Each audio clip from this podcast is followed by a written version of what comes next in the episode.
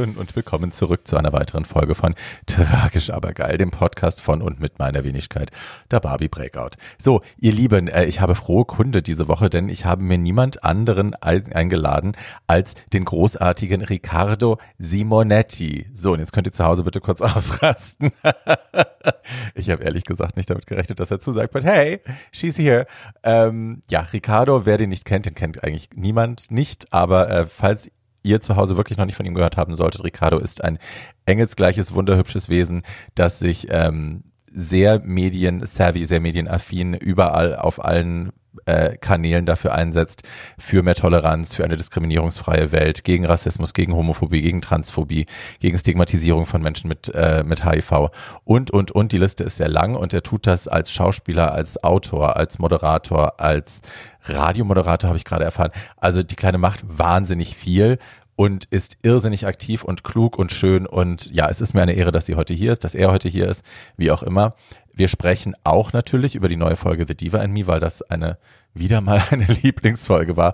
Die Annette war da und die ist so toll und ihr werdet euch auch in die verlieben, bin ich ganz sicher. Und äh, wie ich auch in ihre Frau, die, ähm, die sind seit 30 Jahren zusammen, es ist alles total schön und ja, äh, die Verwandlung ist toll. Es war wirklich eine geile Folge. Das war unser Staffelfinale erstmal. Wir müssen jetzt gucken, wie es weitergeht. Ähm, ja. Und dann äh, sprechen wir nicht über All Stars 5. Das machen wir normalerweise jede Woche. Aber ganz ehrlich, die Woche, die Folge war wieder so scheiße diese Woche, dass ich ehrlich gesagt keinen Bock habe, darüber groß Zeit zu verschwenden, daran groß Zeit zu verschwenden, weil es einfach sich nicht lohnt. Also ja, so, ich hoffe, wir haben nächste Woche wieder was, worüber wir quatschen können äh, bezüglich All Stars 5. Aber ähm, diese Woche nicht. Also außer dass Shea Coulee nach wie vor jeden Runway killt und auch die Challenges super macht und also ich immer, immer verliebter bin in Shea. Ähm, alles andere war echt nicht erwähnenswert. Es tut mir wahnsinnig leid. So, das ist jetzt gesagt. Es tut mir leid. Wie gesagt, nächste Woche dann vielleicht wieder mehr dazu. Aber diese Woche ersparen wir uns das einfach. So. Und jetzt ganz viel Spaß mit Riccardo Simonetti. Ähm, ja, ich freue mich riesig auf das Gespräch. Ich freue mich auf das, was er zu sagen hat. Und ich hoffe, ihr habt auch so viel Spaß dabei. Bussi, bis dann. So, mein Schatz, wir sind on. Yay! Yay! Ich freue mich so, heute hier zu sein. Ich freue mich Ehre. total, dass du Zeit hattest. Ich habe gar nicht gedacht, dass du zusagst, um ehrlich zu sein. Doch, auf jeden Fall. Ich bin ein großer Fan von dem, was du tust. Oh. Und ich bewundere das und bin sehr dankbar, dass Menschen wie du so aktiv sind und ihre Stimme einsetzen und äh, jede Plattform, die sich ihnen bietet, nutzen. Und das bewundere ich sehr und deswegen nehme ich mir auf jeden Fall alle Zeit der Welt, um äh, ein Teil davon sein zu dürfen. Oh, du bist so toll. Ich danke dir, mein Schatz. Das ist, Na, sehr ist doch lieb. klar. No, seriously. Ähm, ich habe es gerade im Intro schon versucht aufzulisten, was du alles machst und ich bin ein bisschen ins Straucheln gekommen tatsächlich. äh, ich habe heute mal, ich kenne dich ja so, aber ich habe dann heute mal bei Wikipedia geschaut, weil ich war mir sicher, da gibt's noch Sachen, die ich nicht weiß und da waren tatsächlich noch ganz viele Sachen dabei, die ich nicht wusste. Ich wusste nicht, dass du Schauspieler bist, dass du mit 14 schon Radio gemacht hast und so. Ähm, what the fuck? Ich war immer sehr, sehr ehrgeizig, muss ich sagen. Und äh, ich komme ja vom Land. Ja. Und wenn du äh, da raus möchtest und irgendwie die große, weite Welt erobern möchtest, musst du relativ früh anfangen, weil du natürlich ohne Kontakte aufwächst und ohne Vitamin B aufwächst. Ja. Und wenn du dann Teil einer Welt sein möchtest, die sehr stark darauf basiert, musst du einfach äh, sehr früh in deinem Talent arbeiten. Und deswegen habe ich eigentlich schon mit vier so die Bühne gesucht und das war immer mein Traum, auf der Bühne zu stehen, Menschen unterhalten und inspirieren zu dürfen. Und ich war da auch sehr selbstbestimmt. Also ich kann mich noch erinnern, dass ich mit vier Jahren zu meinen Eltern gesagt habe, ich möchte Schauspielunterricht haben und ich möchte auf der Bühne stehen. Also das war nicht fremdgesteuert, sondern das kam echt alles von innen heraus. Geil, dass dir das so früh schon so klar war auch und dass du das einfordern konntest und dass dich aber auch keiner gebremst hat dabei. Also es glaube ich wurde versucht, mich zu bremsen, so oder dass man beziehungsweise mir versucht, andere Hobbys anzueignen, die irgendwie gesellschaftstauglicher sind. Also mein Onkel ist Jäger, der hat versucht, mich mit auf die Jagd zu nehmen. Das war überhaupt nicht mein Ding. Ich habe immer extra laut rumgeschrien, damit die Tiere weglaufen. Äh, Fußball, genau so ungefähr. Fußball war überhaupt nicht mein Ding. Alle sportlichen Aktivitäten, in die ich integriert wurde, haben mir nicht wirklich gefallen. Und ich glaube, ich war da einfach so vehement schlecht darin, dass ähm, meine Mama irgendwann gesagt hat, okay, äh, äh, wir akzeptieren. Dann die- kriegt der Junge die, halt, was er will. Genau, die Dinge, in denen du gut bist. Und ich muss sagen, ich war mir auch damals schon bewusst, dass das ein Privileg ist, weil ich schon auch gesehen habe, dass viele Leute und Eltern von meinen Freunden sich zum Beispiel daran gestört haben, an den Interessen, die ich hatte. Und das habe ich nie so ganz nachvollziehen können. Und das hat mir aber auch nur vor Augen geführt, dass es leider immer noch nicht selbstverständlich ist, ein Elternhaus zu haben, die ähm, ihre Kinder so akzeptieren, wie sie sind und auch die Nee. Talente fördern, die sie haben. Ja. Wann bist du geboren? Ich bin 1993 geboren. Oh, wow. äh, hi. Also ich Ähm, bin quasi zwei Jahre jünger als du. Ähm, ja, das ist natürlich, klar ist das nicht selbstverständlich, heute immer leider auch noch nicht. Aber äh, ich erinnere halt genau das. Ich erinnere so ein, so ein Schamgefühl oft in den Gesichtern von den Leuten, mit denen meine Mutter so befreundet war. Also weil die war sehr frei damit, die hat mich supportet, die hat mich machen lassen und ich bin da irgendwie, ich hatte so ein, ich hatte so eine Nena-Phase und bin dann auch vor ihr und ihren Freunden bin ich dann irgendwie mal aufgetreten und habe halt so ein Lip-Sync gemacht in so einem oversized Off-Shoulder-Pulli mit so einer Gießkanne, mit so einem Gießkannen-Gießaufsatz als Mikro. Ähm, und meine Mutter daran. hat das gefeiert, Sam. Und Stulpen, ich hatte Stulpen. Meine Mutter hat es natürlich gefeiert, aber es ist, ich habe, ich erinnere mich an diese betretenen Gesichter der Freunde, die so, ähm, ich glaube, sich nicht wirklich getraut haben, was zu sagen, aber sie fanden es, wollten es nicht gut finden oder haben es nicht gut gefunden. Und feiern wollten sie das auf gar keinen Fall, weil, oh mein Gott, das könnte sich ja festsetzen quasi. Und das haben sie auch damals gesagt. Also es haben immer wieder, wenn ich so Auftritte hatte oder wenn ich irgendwie Partys gestürmt habe, dann irgendwie geschminkt bei ihr und dann mich da und das Volk gemischt habe mit sechs oder sieben, ähm, kamen danach Leute zu ihr und haben gesagt, du musst das irgendwie unterbinden, weil sonst setzt sich das fest und dann wird das Kind schwul und das will ja keiner. Absolut, da kann meine Mama auch ein Lied von singen. Also von so Momenten, wo Freunde einen beeinflussen wollen oder sagen, ich bin mit meiner Mutter aufgewachsen und meiner Schwester. Also es war ein reiner Frauenhaushalt und äh, ähm, die Freunde von meiner Mutter haben oft irgendwie Bedenken geäußert, dass ich irgendwie zu feminin werden würde oder dass sie irgendwie mir männlichere Hobbys aneignen sollten und ähm, dass sie, dass quasi ich nicht mit Puppen spielen darf und dass man versucht, diese Seite zu unterbinden. Und ähm, ich war immer wieder überrascht, dass die Menschen sich gar nicht mit meiner Persönlichkeit auseinandersetzen. Aber für mich hatte das nie was damit zu tun, dass ich irgendwie eine feminine äh, Art entdecke oder ein feminines Hobby habe, sondern es hatte ganz viel mit mir selbst zu tun. Und ich war immer so, wenn jemand diese Seite mir nicht mochte, dann war das auch einfach eine persönliche Ablehnung meiner ganzen Person Klar, gegenüber. klar. Und das, wir haben uns vorhin off the record schon darüber unterhalten, aber für mich war das schon oft schwierig ähm, zu verstehen, dass ich ein Junge sein kann, der eben auch feminine Dinge mag. Und ich habe ganz lange irgendwie überlegt, okay, bin ich vielleicht trans, bin ich vielleicht doch, ähm, will ich doch lieber eine als Frau leben, ähm, weil ich einfach nicht verstanden habe, dass es durchaus möglich ist, ein Mann zu sein, der auch feminine ähm, Facetten hat und diese auch umarmt und nicht versteckt und ähm, stolz darauf ist. Ja, es ist ein komisches Ding, ne, dass das bei uns so ein Entweder-Oder-Prinzip noch ist. Also wenn du als Junge weibliche Dinge magst, dann, dass man eben auch selber dann glaubt, okay, dann muss ich wohl trans sein, weil äh, dass es, dass das, dass das koexistieren darf, also männliche und weibliche Anteile parallel in einem Kind, ohne dass man da irgendwelche krassen Entscheidungen treffen muss oder sich irgendwo zugehörig zu fühlen, wo man sich vielleicht gar nicht zugehörig fühlt, ähm, dass das noch nicht möglich ist, ist echt eigentlich eine Schande. Beziehungsweise nicht nur in dem Kind, sondern auch als Kind kriegt man ja oft gesagt, das ist nur eine Phase, das geht wieder weg. Aber wenn du merkst, du wirst älter und das festigt sich und weitet sich noch mehr aus, dann ähm, fängst du schon an, so komische Gedanken zu hegen. Und ich glaube, das liegt auch stark daran, dass du halt ohne Identifikationsfiguren aufwächst, die genau Sure. diese Dinge aussprechen. Weil Ja. wenn du natürlich jemanden im Fernsehen siehst oder in den Medien siehst, der genau sowas thematisiert, dann fühlt, gibt dir das auch das Gefühl von Sicherheit, dass du nicht alleine bist, Hm. dass du richtig bist oder oft, was du auch oft predigst, dass man sich gar nicht entscheiden muss, dass man keine Rolle erfüllen muss, sondern Hm. dass man einfach mehr auf sein seine individuelle Stimme hören sollte. Und ich hoffe sehr, dass durch das, was ich tue und was ganz viele andere Menschen tun, die Generation, die heranwächst, ähm, keinen Mangel an Identifikationsfiguren mehr spüren muss, sondern bewusst sich aussuchen kann, von wem man sich beeinflussen lässt und inspirieren lässt und vielleicht dadurch mit einem ähm, gestärkteren Selbstwertgefühl heranwächst. Das wäre schon mein Traum. Da bin ich ganz sicher. Also ich meine, die Arbeit, die du machst, die machst du ja auf einer sehr großen Plattform, Plattform und du lässt ja auch keine Möglichkeit aus, darüber zu sprechen und das immer wieder zu thematisieren und den Kids auch immer wieder zu sagen, hey, ähm, das ist okay, wie ihr seid. Zu den Büchern kommen wir gleich noch. Ricardo hat nämlich zwei tolle Kinderbücher geschrieben. Ein Kinderbuch und eine Autobiografie, richtig? So in der Art, ja.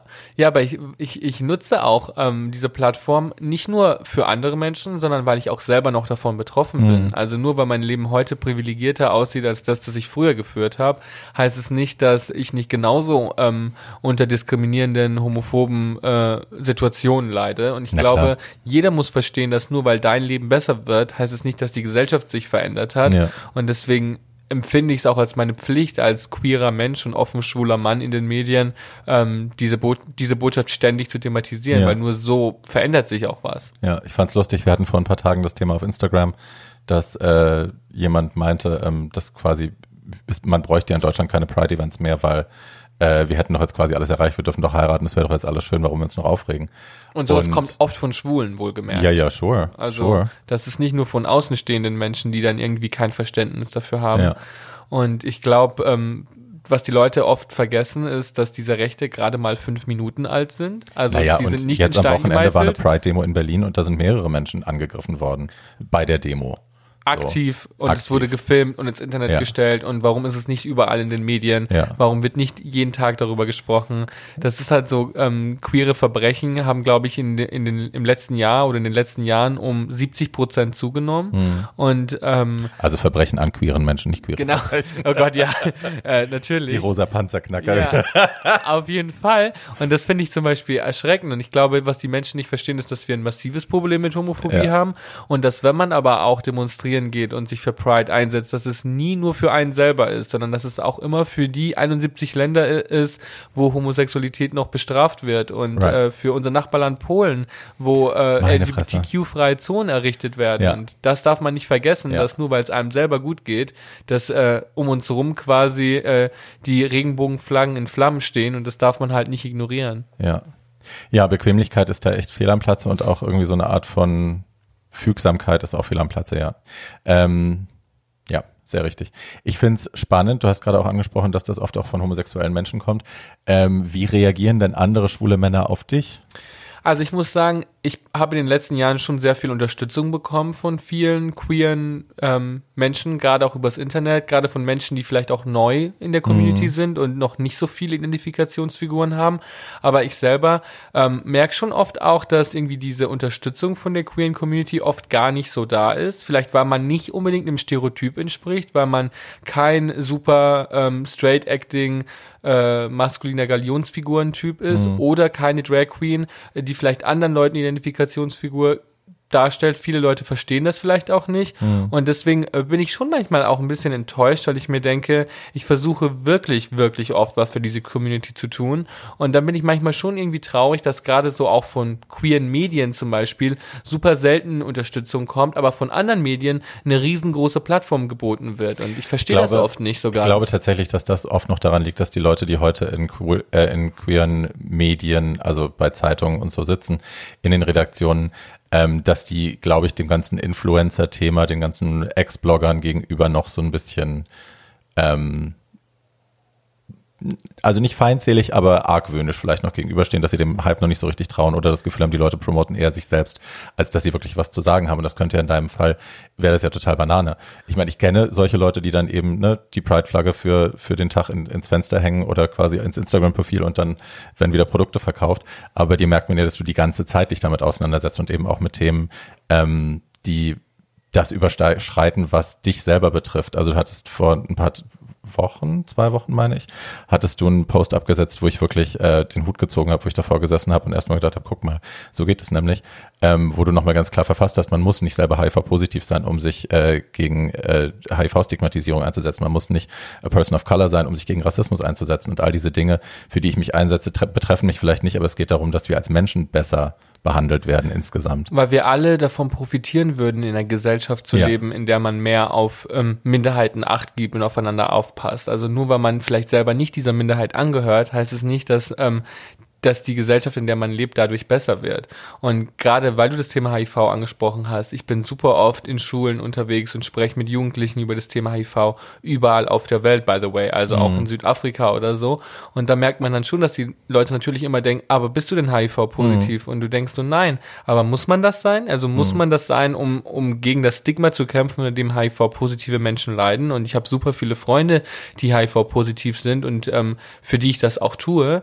Und dann denke ich mir, mir immer so, es ist so schade, dass die Menschen automatisch glauben, dass nur weil du dich für etwas aussprichst, du automatisch auch ein Opfer davon sein musst. Und ich glaube, ja. wir können in dieser Gesellschaft nur was verändern, wenn wir anfangen, auch mit derselben Leidenschaft für Themen zu kämpfen, die andere Menschen betreffen, wie als würden sie uns betreffen. Nur so kann sich langfristig was verändern. Absolut. Und ähm, deswegen bewundere ich auch und bin dankbar für jeden Menschen, der ähm, seine Stimme einsetzt, weil mhm. in der heutigen Zeit ist es nun mal mutig, wenn du deine Stimme einsetzt, weil die Leute einem das schnell mal ähm, irgendwie zum Vorwurf machen und wenn du einmal, wenn du einmal ähm, deine Stimme erhoben hast, dann musst du ah. plötzlich in allen Sachen perfekt sein. Ja, und, das ähm, Thema. Das finde ich so schade. Oh, meine Güte. Da kannst du bestimmt ein Lied von singen, Ach, oder? Ja. Ich hatte neulich mit Gloria das Gespräch, ähm, dass Gloria ist ja nun auch, Gloria ist für mich meine politisch-transen Vorbildperson quasi. Also an Gloria habe ich gelernt, was eben was der Unterschied ist zwischen performativem Aktivismus und, ne, also man setzt sich ein, weil man äh, dadurch die Nase in die Presse halten kann oder vor die Kamera oder so. Und was es eben heißt, das tatsächlich auch äh, mit Leib und Seele zu tun und dauerhaft zu tun und auch in Situationen, wo äh, keiner applaudiert. Ähm, und da war sie mein Vorbild immer und ähm, ich habe viel von ihr gelernt, was das angeht. Und wir hatten dann irgendwann das Gespräch darüber und es ist, sie sagt genau dasselbe. Es ist absurd, dass man als Mensch, der sich eben immer wieder einsetzt und der äh, versucht, Gutes von sich zu geben und Leute irgendwie in eine gute Richtung zu führen und zu leiten ähm, oder auch ein gutes Beispiel zu geben, ähm, dass da eben mit so mit so extrem, ich nenne es äh, Suchlupenmentalität, also dass man dann, dass die Leute wirklich dann gucken, wo können sie irgendeinen Fehler entdecken und der wird dann aber aufgeblasen. Also wenn du eine Information nicht gehabt hast oder äh, Gloria hatte die Situation, die hat viele Freunde auf den Philippinen ähm, und die sind dahin geflogen und hatten einen Layover in Dubai, ich glaube für zwei Tage. Und weil eben, weil sie mit Freunden geflogen ist, die da vorher gewohnt haben, die gesagt, komm, wir machen einen Tag länger und äh, wir zeigen dir die Stadt. Und Gloria so, okay, kein Ding. Und hat ein Foto gepostet bei Facebook und Facebook ist ausgerastet, weil die politisch korrekte Gloria Viagra jetzt äh, in Dubai ist, in, in der Stadt der Unterdrücker und so. Und wie kann sie nur? Und da, da, da. Dann steht ja alles, was sie sonst sagt, ist dann ja, kann man ja nicht mehr ernst nehmen. Und die kann man als Aktivistin nicht ernst nehmen. Und plötzlich musst du dich so verteidigen gegen so Blödsinn, wo du denkst so, ey, also A, mein Gott, es, es war ein Tag Layover länger als sonst. Es ist jetzt nicht so, als hätte sie eine Reise dahin gebucht, weil sie unbedingt mal äh, gucken wollte, wie schön die Menschen in Dubai unterdrückt werden.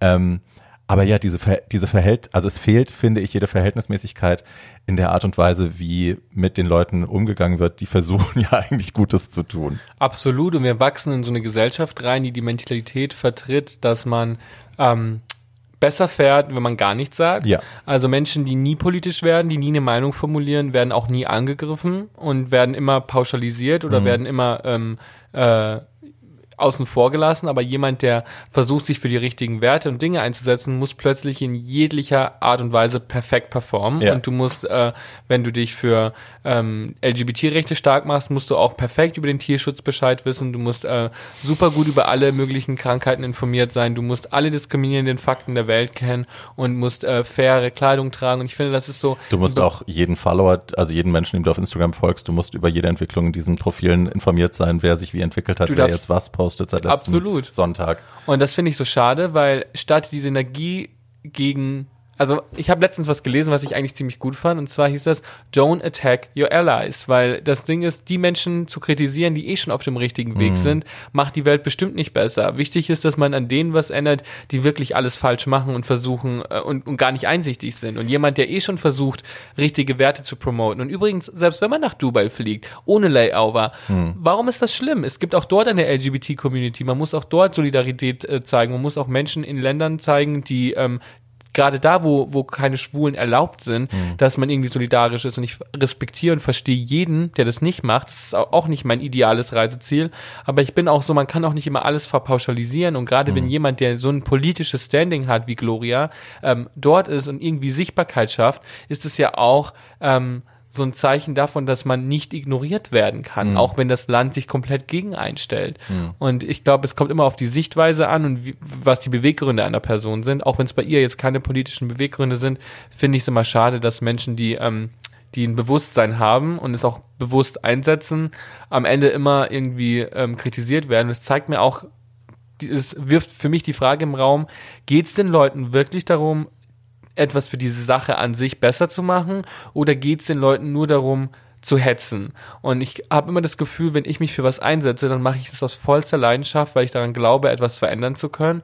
Und wenn ich dann sehe, was die Leute oft kritisieren oder nach welchem, nach welcher Nadel sie im Heuhaufen suchen, dann frage ich mich auch, geht es dir eigentlich um die Sache an sich oder empfindest du einfach nur Spaß daran, andere Leute irgendwie das Leben schwer zu machen? Also ich beobachte mich selber dabei, dass ich diesen Impuls wohl habe. Also ich merke das selber, wenn ich durch Instagram scrolle oder so, dass ganz oft das Erste, was mir einfällt, wenn ich irgendeinen Post sehe, eine Kritik ist. Dass ich da erstmal denke, äh, guck mal, da ist ein Fehler oder das hat sie falsch gemacht oder wie meinst du das denn jetzt oder so.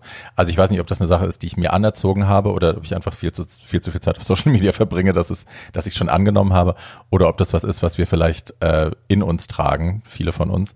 Ähm, ich merke aber, dass es eben ein Muskel ist, den man, je weniger man den benutzt, umso schwächer wird er auch. Also es ist wie ich, Botox. Wie Botox, genau. Hi, woher weißt du das? Ich habe deine Insta-Story letzte Woche geguckt und habe viel über Botox gelernt. Das ist schon viel länger, ja. ähm, nee, aber weißt du, ich glaube, also ich sehe das bei mir selber auch und ich erlaube mir halt einfach nicht mehr, das zu, das zu kommentieren, weil ich halt, genau wie du sagst, es ist tatsächlich, ich habe in meinem, in meinem letzten Buch, was jetzt demnächst wieder, äh, ich glaube übernächste Woche neu auf den Markt wiederkommt, neu aufgelegt, ähm, habe ich ein ganzes Kapitel über Cancel Culture geschrieben und äh, eben auch zusammenhängend mit meinem Russland-Video damals. Äh, und ich, da, da sind genau diese, genau da ist, also das, was du gerade gesagt hast, ist da quasi ein ganzer Absatz. Ähm, das We are not the enemy, so also sich gegenseitig zu attackieren und Infighting zu betreiben innerhalb der eigenen Community mit Leuten, die eigentlich dasselbe wollen wie du, nur weil die einen kleinen Fehler gemacht haben oder einen mittelgroßen Fehler, während draußen richtige Nazis sind, richtige Rassisten, richtige homophobe, transphobe Wichser, die große Dinge planen und die uns gerne alle tot sehen wollen würden. Ähm, dann arbeitet man sich doch eigentlich an der falschen Baustelle ab. Ne? Also wenn man den ganzen Tag damit verbringt, sich gegenseitig auf die Köpfe zu hauen und ignoriert, was draußen passiert, äh, ist den anderen ins, in die Tasche gespielt und wir gewinnen dabei gar nicht. Total. Und vor allem, es geht ja gar nicht darum, dass man Menschen, die Vogue sind, nicht auf Fehler hinweisen kann, weil jeder macht Fehler. Ich glaube, es geht nur darum, Ja. Verständnis füreinander zu haben und auch zu verstehen, dass man trotz allem Teil dieser Gesellschaft ist und manche Menschen auch nur versuchen, in dieser Gesellschaft zu überleben. Und deswegen glaube ich, dass wenn man als Community zusammenhält, ähm, ist der erste Schritt getan. Und wenn man anfängt, Menschen zu attackieren, die sowieso schon 90 Prozent auf dem richtigen Dampfer sind, dann, ähm, dann glaube ich, ist es nicht der richtige Weg. Ja, also ich kann verstehen, wenn, also ich erlebe, ich habe jetzt im, im Zuge der BLM-Diskussion äh, immer wieder auch in der eigenen Community, und das war damals bei der Philadelphia Flag, also bei der Regenbogenflagge mit dem braunen und dem schwarzen Streifen, als die das erste Mal diskutiert wurde, äh, habe ich so unfassbar viel Rassismus in meiner eigenen Community erlebt, dass ich dachte, wow, fuck. Ähm, also wenn mich das schon so mitnimmt, wie erleben das POC-Menschen? Wie geht's denen damit, wenn die das ständig, wenn die ständig diese Microaggressions hören, wenn die ständig hören, ja, aber das, interessiert mich nicht, da ist kein Platz für. Ich sag weiter das Schnitzel, ich sag weiter der Kopf. Ähm, Aber das ist zum Beispiel total wichtig. Das ist Eben. ein Problem, das innerhalb der Community ist, aber das wirklich von Bedeutung ist. Ja, Andere ich kann- Dinge ich sind es wiederum nicht. Und kann mir vorstellen, dass es Leute gibt, die dann sagen, ja, aber ich bin doch ein Ally, warum kritisierst du mich jetzt dafür? Wir ziehen noch im selben Strang oder so. Aber no, you don't. nee. Und vor allem, es geht ja auch darum, ähm, ähm, auch als Ally kann man Menschen verletzen Hm. und auch als Ally kann man immer noch in einer privilegierteren Situation sein als jemand Ja. anderes. Und ich glaube, es geht einfach darum, dass man Verständnis hat füreinander und versucht, ähm, ja, check your privilege, dass man einfach Ja. weiß, dass es gibt andere Menschen, die sollte man durch sein Tun und Handeln nicht benachteiligen. Wir googeln mal Intersektionalität und verstehen das und dann freuen wir uns und dann sind wir bessere Menschen ab morgen.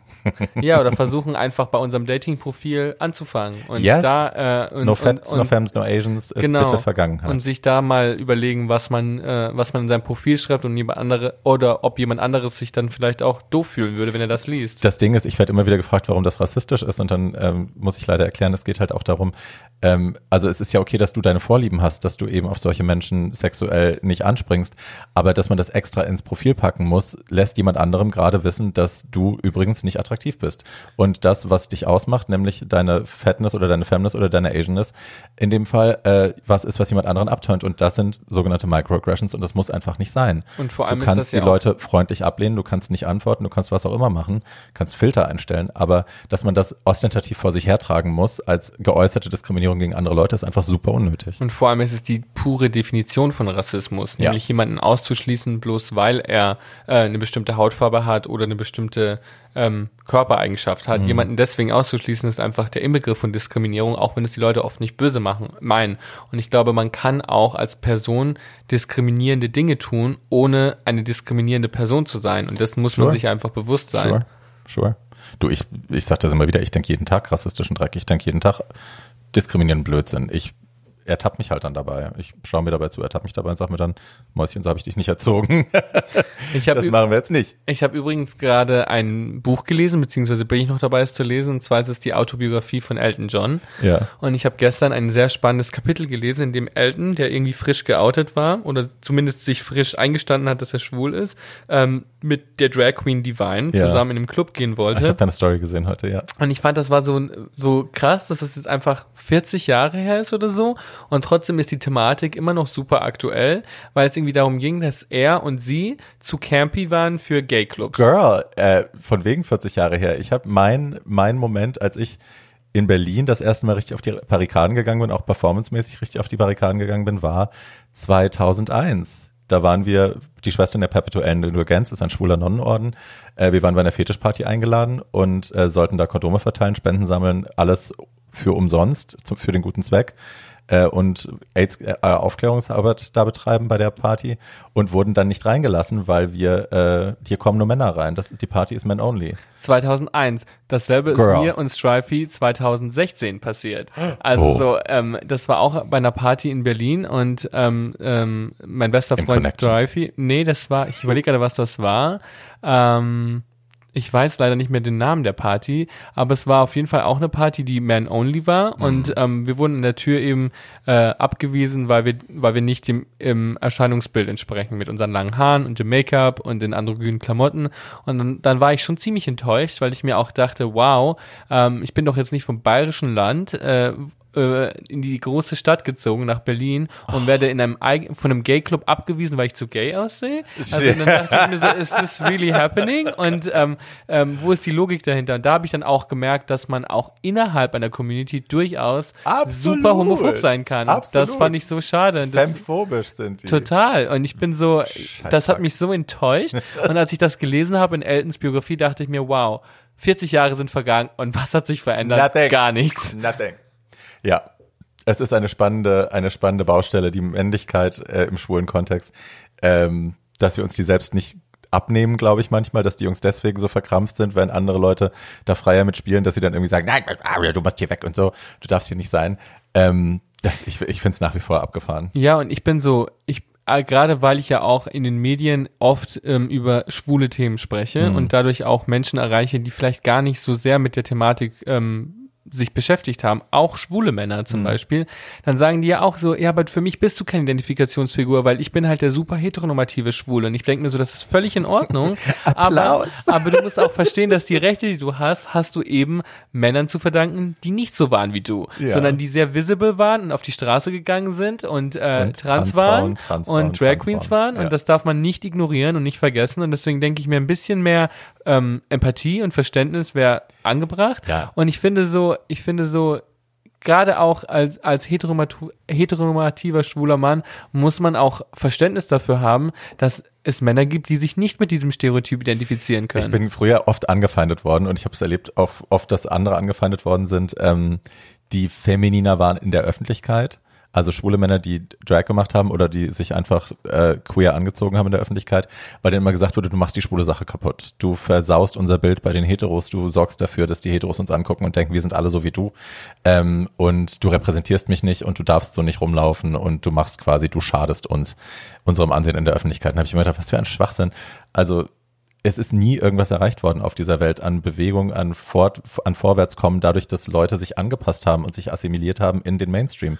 It's never fucking happened. Absolut. Und vor allem muss man sich auch fragen, why are you still trying to get straight people's approvement Ja. that you're okay. Und Ja. das finde ich so, das finde ich so schade, weil ich mir denke, natürlich ist es okay, wenn manche Menschen nicht auffallen wollen Voll, und voll. Äh, total äh, äh, äh, unauffällig sein wollen. Das Ja. ist völlig in Ordnung. Aber man darf wirklich nicht in der heutigen Zeit Menschen vorwerfen, dass sie es tun, weil dafür dafür gibt's noch viel zu viel zu tun. Ja. Also viel zu viel äh, zu tun und dafür braucht man noch viel mehr Sichtbarkeit. Und Ja.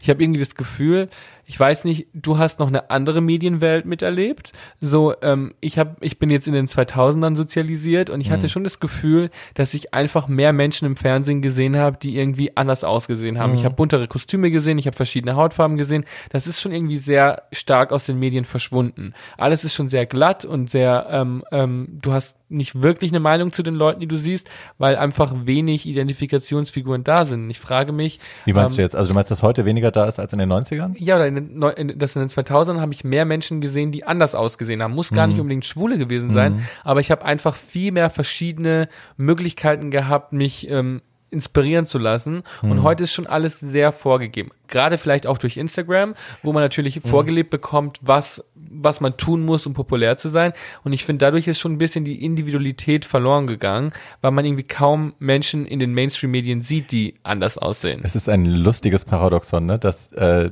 die, die sozialen Medien, die ja eigentlich dafür gefeiert worden sind am Anfang, dass jeder sein eigener Star sein kann und seine eigene Bühne schaffen kann, am Ende dann doch sowas äh, hervorbringen wie so eine gewisse Gleichmachung. Also dass alle die gleichen Selfies machen, die gleichen Angles, alle gleich aussehen. Aber Jetzt- du wirst ja auch von der Gesellschaft direkt bestraft, wenn du es nicht tust. Also du wirst ja, es gibt ja auch durchaus Social Media Plattformen, die zum Beispiel den Content von, ähm, von Schwulen oder von Schwarzen extra low halten, nicht ausspielen, weil sie Angst haben, dass diese Menschen ähm, TikTok Hate, meinst du jetzt? Hate, genau. Ja. Zum Beispiel TikTok, wo, wo eben, ich weiß nicht, ob es bei anderen Plattformen auch so ist, aber bei TikTok weiß man das eben, dass irgendwie ähm, äh, Profile von Minderheiten klein gehalten Mhm. werden, damit kein Hate generiert wird. Das wird immer mit der Aussage gemacht, dass man versucht, die Creator zu schützen, um, ein, um, ein, um, um, um denen kein Hate zu verursachen. Aber ich denke mir dann auch so, wow, aber was für ein Bild entsteht denn von der Gesellschaft? Mhm. Dadurch, dass alle super gut aussehen, alle gleich aussehen und ähm, es gar keine alternativen Schönheitsideale gibt. Und ich habe irgendwie das Gefühl, das ist eine totale Rückschritt, rückschrittliche Entwicklung. Ja, der Rollback ist überall spürbar. Das äh, will ich auch überhaupt nicht mehr verneinen. Ich bin generell sonst kein, keine Freundin davon, das Geunke zu beklatschen. Aber ja, ich habe auch das Gefühl, das wird also um uns rum in Amerika, in Polen, auch bei uns, ähm, muss man immer wieder sehr genau aufpassen, dass einem nichts weggenommen wird, dass einem nichts vom Brot genommen wird und dass wir eben keine Rückschritte machen. Das ist auf jeden Fall wahr. Aber du bist eben auch ein sehr gutes Beispiel dafür, dass man auch erfolgreich sein kann, wenn man sich da nicht anpasst und dass das eben auch für dich super gut funktionieren kann. Das hat auf jeden Fall funktioniert, aber das hat vor allem auch bedeutet, sehr viele Steine aus dem Weg zu räumen, die einem, die einem in den Weg gelegt wurden, weil natürlich ist es so, okay, ähm, ich war von Anfang an offen schwul, offen queer, habe immer meine Stimme dafür eingesetzt, habe schon damals, als ich ein Teenager war und, und Blogposts geschrieben habe, habe ich immer darüber geschrieben, wie es ist, angefeindet zu werden, anders zu sein. Und ich dachte total, dass das voll auf ähm, Gehör stößt. Und da habe ich schon auch gemerkt, dass ganz viele Menschen mir damals am Anfang auch gesagt haben, hey, du bist super talentiert, du wirst super viele Dinge machen, aber wir können dich nicht besetzen, weil ähm, wir wissen nicht, ob der Zuschauer bereit dafür ist. Und das, das fand ich immer schade, dass du, dass du bewusst gesagt bekommst, dass man sich für jemanden entscheidet, der vielleicht weniger Talent hat, aber der beim Publikum weniger auslöst. Und deswegen ist das die sichere Nummer. Und deswegen kriegst du den Job nicht. Ich habe ein bisschen die Hoffnung, und das war auch bei The Diva Me so, ähm, ich habe ein bisschen die Hoffnung, dass tatsächlich, dass der Trend dahin geht, eben Leute zu holen, die wirklich auch die Geschichte zu erzählen haben und eben nicht Leute zu holen, die dann vielleicht jünger sind, glatter sind, dünner sind, was auch immer, gefälliger sind, ähm, sondern dass man sich tatsächlich auch dafür entscheidet, äh, Leute zu holen, die eben, ähm, ja, die eben was zu erzählen haben und die Geschichten haben und die Edges haben. Und ich Ähm, habe das Gefühl, die Leute sehen sich auch danach. Die Ja. Leute sehen sich nach echten Geschichten. Die Scheiße. Leute sehen sich nach echt, Es ist echten Menschen. irre. Das Feedback nach der Shopping Queen, das Feedback nach The Diva and Me, die, die Nachrichten, die ich bekomme, ist irre. Ich meine, muss ich dir nichts erzählen, aber es ist wirklich irre, wie sich gerade auch daran festgehalten wird, dass, dass da jemand sitzt, der einfach auch dazu steht, so, hey, ja, ich habe HIV und so und so sieht's aus und äh, da war eine Essstörung und da war das und da war das und viel Dunkelheit in der Vergangenheit. Gerade das, dass Leute, also dass ich da offen dazu stehe, wie viel Scheiße ich in meinem Leben schon durch habe, ähm, scheint besser anzukommen als jemand, der sagt, mein Leben ist super schön, Hashtag blessed. Weißt du, was ich meine? Aber genau deswegen bin ich so dankbar für das, was du tust, weil, ähm, weil das natürlich auch ganz, ganz wichtig ist, dass man sieht, dass man diese Dunkelheit im Leben haben kann und trotzdem jemand sein kann, der selbstbewusst vor der Kamera steht, dass man trotzdem glücklich sein kann, dass das Leben, das nach dieser Dunkelheit kommt, Hm. ähm, auch ein tolles Leben sein kann, das wert ist, erlebt zu werden. Hm. Und ich glaube, es müssten viel mehr Menschen den Mut haben, ihre Geschichten öffentlich zu erzählen. Den Mut hast du, Absolut. den Mut hast du und dafür, ähm, davor verneige ich mich auch total, weil die Leute wissen einfach nicht, wie viel Mut es erfordert, in der Öffentlichkeit man selbst zu sein. Und gerade wenn viele Kameras auf dich gerichtet sind, in einer Zeit, in der alle Leute nur darauf warten, dich verurteilen zu können, dich auseinandernehmen zu können, nur darauf warten, dich haten zu können, du selbst zu sein, Schatz, du verdienst einen fucking Orden dafür. ich hatte wirklich als, als DJ, als ich noch aufgelegt habe, ich habe über zehn Jahre lang aufgelegt in Schulenclubs, ähm, hatte ich immer einen recurring Nightmare. Ich hatte immer einen Albtraum, der immer wieder gekommen ist, nämlich, dass ich am DJ-Pult stehe und die Musik nicht schnell genug äh, gemixt bekomme und dass dann irgendwie die Musik aus ist und alle starren mich an. Panik, Panikträume. Und äh, seit ich jetzt wieder mehr in der Öffentlichkeit stehe, das DJ-Ding ist natürlich vorbei, seit ich jetzt mehr in der Öffentlichkeit wieder stehe, äh, habe ich einen neuen Traum, einen neuen Paniktraum. Also der ist nicht so schlimm wie der alte, aber äh, ich habe diesen, diesen Schiss, dass ich irgendwann irgendwo sitze und irgendjemand kommt mit dieser Schau, mit dieser Suchlupen-Mentalität und findet irgendwas und das bricht dann alles bei mir zusammen, ein Shitstorm, ein Drama nach dem nächsten und Cancellation und was weiß ich. Ähm, das ist eine reale Angst, die man irgendwann hat. Ne? Absolut, Wenn das man kann sich ich da total bewegt. verstehen. Weil man halt auch Angst davor hat, ähm, für Fehler bestraft zu werden, die man heute nicht mehr machen würde, weil man ja auch Sachen dazugelernt hat Ja. und man mit 20 auch nicht dieselbe Mentalität hat, die man vielleicht ein bisschen später hat. Und ich glaube, ja, oder wo einfach der Kontext fehlt. Ne? Also ich habe in meinem Buch habe ich darüber geschrieben, aber ich habe mir früher zum Beispiel immer Hitlerbärtchen gemalt und habe äh, Hitler imitiert, weil ich mich über den lustig machen wollte, weil mir das die Angst vor ihm genommen hat, weil ich so eine also ne, meine Elterngeneration waren, das waren die Eltern, äh, die Kinder der Tätergeneration. Also meine Großeltern waren potenzielle Täter. Die Leute, die aus der Generation um mich rumgelaufen sind, waren potenzielle Täter. Und als ich dann in der Schule gelernt habe, was diese Generation gemacht hat, war mir klar, die Hälfte der Leute, die um mich rumläuft, wussten entweder was oder sie haben es geduldet oder sie haben es selber getan. ich habe Und- genickt. Ja. und das hat mir wahnsinnige Angst gemacht. Und als ich dann gelernt habe, dass Leute wie ich da auch vergast worden sind und in den Konzentrationslagern umgekommen sind, hat mir das noch mehr Angst gemacht. Und mir hat man irgendwann beigebracht, die beste Möglichkeit, um in Albträumen, um den Monstern die Kraft zu nehmen, ist sie auszulachen, auf sie zuzugehen und sie auszulachen. Und auch mit Bullies, ne? Die haben ein lautes Maul, wenn du wegrennst, aber sobald du auf die zugehst, verkriechen die sich meistens, hoffentlich. Äh, und das habe ich mir irgendwie mit Hitler auch zu eigen gemacht und habe halt dann immer angefangen, mich über Hitler lustig zu machen und den zu imitieren. Und das hat mir geholfen. Würde das heute jemand filmen oder Fotos davon ins Internet stellen, wäre ich sofort gecancelt, weil die Leute sagen würden, du bist ein Nazi-Verherrlicher, du bist äh, oder ein Verharmloser oder was auch immer, äh, Hitler-Freundin, was ja nicht weiter von der Wahrheit entfernt sein könnte. Aber ne, manchmal, wenn du Sachen aus dem Kontext nimmst und man würde sie dann online sehen, äh, ja, ist es vorbei. Folgst du denn dem ganzen Beauty-Drama Gaddon auf YouTube, die ganzen Beauty-Influencer, die sich gegenseitig canceln? ähm, ehrlich gesagt nicht, weil Okay. es auch gar nicht so, weil ich kein Fan von Drama bin. Ich habe das Ja. Gefühl, da habe ich schon genug in meinem eigenen Leben Seriously. von. Und ähm, ich bin so natürlich, wenn jemand aktiv Fehler macht, müssen Leute auch belehrt werden. Mhm. Und trotzdem bin ich aber auch der Meinung, dass man Menschen versuchen muss, ähm, den Raum zu lassen, Dinge besser zu tun. Und nicht nur Menschen, sondern auch Firmen. Also wenn Ja. eine Firma einen Fehler macht und Besserung gelobt, dann bin ich aber auch so, dann bin ich auch bereit zu verzeihen und zu gucken, ob die Person was besser macht. Ja. Weil man kann was lernen. Und Ja. ähm, gerade auch das Thema Pride, da sind natürlich viele Firmen dabei, die es komplett falsch angehen. Ähm, und viele finden ja auch generell, dass Pride in, in, in Mainstream Me ähm, Marken nichts zu suchen haben. Und ich bin aber so, ich bin total dankbar, weil ich wäre mit 16 unglaublich glücklich gewesen, wenn ich in irgendeinen Shop hätte gehen Absolut. können und sehen können, oh mein Gott, ich werde gesehen, ich werde gehört, meine Existenz wird nicht verleugnet. Und das finde ich ist super, super, super wichtig. Ich habe heute gesehen, äh, ich habe es ich hab's persönlich nicht kontrolliert, also bitte shitstormt mich nicht, falls es nicht korrekt ist. Aber ein Freund von mir hat gepostet, dass Zara heute anscheinend äh, den, den Firmenslogan, das Firmenlogo äh, in Regenbogenfarben gepostet hat und als dann die Hasskommentare eintrudelten von den ganzen homophoben Pissern, äh, haben sich wieder zurück ins Normale geändert. So macht man das natürlich am besten nicht während des Pride Months Das ist- oder generell. Und generell auch einfach nur einen Regenbogen zu benutzen, ist halt oft auch nicht, ähm, nicht Pride genug, weil das Ja. ist natürlich auch nur für Menschen, die innerhalb der Community sind, Right. sichtbar. Für jeden, der nichts damit zu tun hat, ist das so, ach schön, Ja, Regenbogen, mal. Sommer, Frühling. Schieß doch mal einen Katalog mit einem schwulen Pärchen oder mit einem Lesbenpärchen Oder oder so. zeigt- oder zeigt- Transmenschen. Genau, es gibt Menschen, die innerhalb der Community sind, ähm, eine Stimme und Ja. eine Plattform und vor allem auch einen Paycheck. Und ähm, das Yes. ist, glaube ich, ganz wichtig, dass die Leute auch verstehen, dass das kein Trend ist, sondern dass Menschen das ganze Jahr über Teil dieser Welt sein müssen Ja. und nicht nur einmal im Juni. Ja, das finde ich tatsächlich auch schwierig, diese also man hat ja wirklich das Gefühl, das ist so eine Tokenization, die halt jedes Jahr zur selben Zeit kommt und alle brüsten sich mit Pride-Geschichten und ne, Regenbogenflaggen überall auf der Website und dann äh, Special Deals und so, damit man halt schön die Pink Coin machen kann, dass das, das rosa Geld von uns aus der Tasche ziehen. Aber ähm, eben, wie sieht's denn aus mit tatsächlichen Leuten? Wie sieht's denn aus mit Transmodeln in der Werbung? Wie sieht's Total. denn mit all diesen Sachen aus außerhalb der Pride-Season, wo ihr wisst, ihr kriegt Applaus? Und ich glaube, es ist total Macht doch mal einen wichtig. Weihnachtskalender mittendrin. Ja, weißt du? oder macht doch einfach mal, zeigt doch einfach mal unterm Jahr, ähm, spendet doch mal an an ein Projekt, nicht Ja. nur im Juni. Und Ja. ich glaube, das ist so, ähm, die Community ist ja sowieso sehr dankbar und sehr empfänglich für kleine Schritte und Signale. Und deswegen ist man ja schon total glücklich, wenn man sowas sieht. Und ähm, ich habe ja gerade auch für eine Marke ähm, eine Pride Collection zusammengestellt. Und da war es mir zum Beispiel auch super wichtig, dass als wir die Models gecastet haben, dass da super viele ähm, marginalisierte Gruppen vertreten sind, so gut es halt geht in der Corona-Zeit.